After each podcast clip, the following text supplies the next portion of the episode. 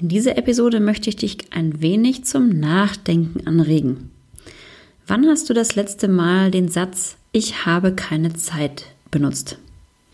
Vielleicht gerade eben, vielleicht vorhin, vielleicht heute oder gestern erst. Viele von uns nutzen diesen Satz meines Erachtens viel zu oft und wissen gar nicht, was dieser Satz eigentlich aussagt. Hör doch mal rein und ich bin gespannt, was du hinterher für Gedanken hast. Viel Spaß beim Zuhören.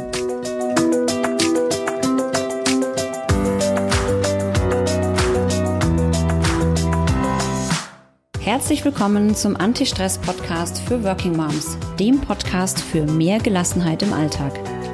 Ich bin Dunja Schenk, Expertin für Effizienz und hier bekommst du von mir Tipps und Impulse für deine täglichen Herausforderungen als Working Mom. Viel Freude beim Zuhören.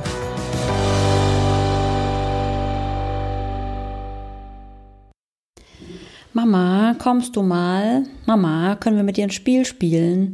Mama, machen wir das Puzzle zusammen? Mama, wollen wir mal in den Garten gehen und Blumen pflücken?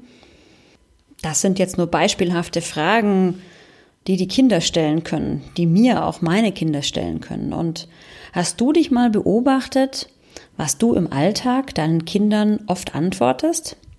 Ich weiß nicht, wie es dir geht, aber im normalen Alltag, an einem normalen Wochentag, wenn alles normal läuft, wenn man arbeiten muss, wenn man den Haushalt führen muss, dann antworte ich ganz oft jetzt nicht, ich habe keine Zeit. Und in den letzten Wochen, in denen ich ja viel zu Hause war, habe ich mich mal beobachtet und mir ist es aufgefallen, dass ja, ich ganz oft diesen Satz sage und meine Kinder natürlich dann dementsprechend enttäuscht sind. Diesen Satz sage ich jetzt in der Corona-Zeit oder jetzt, wo ich auch viel Zeit hatte, natürlich wesentlich seltener, aber ich weiß, dass das ziemlich oft der Fall ist, wenn ich arbeite und naja, man hat Stress, man muss morgens aufstehen, man muss morgens ähm, sich anziehen, sich fertig machen, man kommt abends nach Hause, man muss Abendessen machen.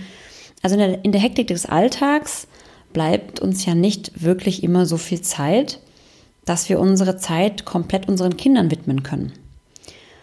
Und mir ist jetzt in der Corona-Zeit aufgefallen, dass dieser Satz viel seltener fällt. Ich weiß aber ganz genau, dass wenn ich wieder mehr Stress habe, dieser Satz, ich habe keine Zeit, viel öfters fallen wird. Und ich gebe ja sehr, sehr viele Zeit- und Selbstmanagement-Seminare. Ja? Das ist ja eigentlich genau mein Thema. Und diesen Satz, ich habe keine Zeit, das ist so ein, ein ja, eine, ein, eine Beobachtung, die man in den letzten Jahren vermehrt machen kann. Diesen Satz hört man ganz, ganz oft in ganz, ganz vielen Situationen, nicht nur bei den Kindern, sondern generell im Alltag. Kannst du mal eben kurz, nein, ich habe keine Zeit. Mach mal Folgendes, wenn du das nächste Mal diesen Satz verwendest. Ich habe keine Zeit. Formulier den Satz mal um und sage, Nein, es ist mir nicht wichtig.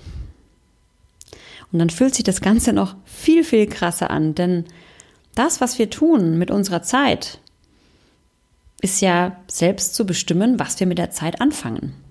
Und wir haben selber in der Hand zu entscheiden, wo wir unsere Prioritäten setzen. Und natürlich gibt es Situationen, wo andere Dinge wichtiger und dringender sind.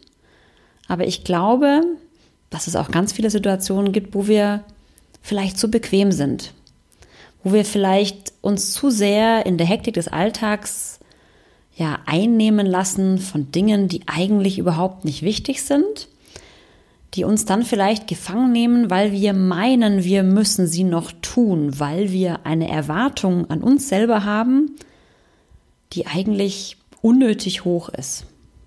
Ja, also Beispiel. Ähm, wir haben vor zwei Wochen Besuch bekommen und ähm, naja, was macht man, bevor der Besuch kommt? Man räumt nochmal auf, man bringt nochmal das Haus in Ordnung, man putzt vielleicht auch nochmal das eine oder andere.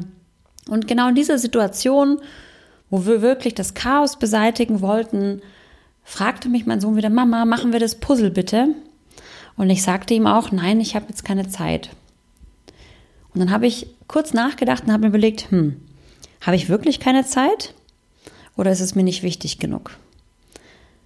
was ist mir in diesem Moment wichtiger? Ja, mir war es in diesem Moment wichtiger, dass ich jetzt aufräume. Die Frage ist nur, ist das wirklich sinnvoll gewesen, die Priorität so zu setzen? Denn mal ganz ehrlich, ganz oft haben wir wahnsinnig große Ansprüche an uns selber, die wir versuchen zu erfüllen, die aber eigentlich keinen Menschen interessieren.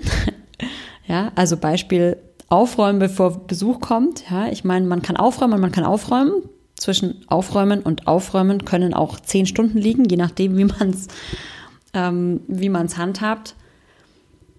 Also habe ich beschlossen, okay, ich räume jetzt nicht alles auf, sondern nur da, wo ich denke, dass unser Besuch auch hinkommt. Denn ich war mir sicher, unser Besuch wird sicherlich nicht in unser Schlafzimmer kommen.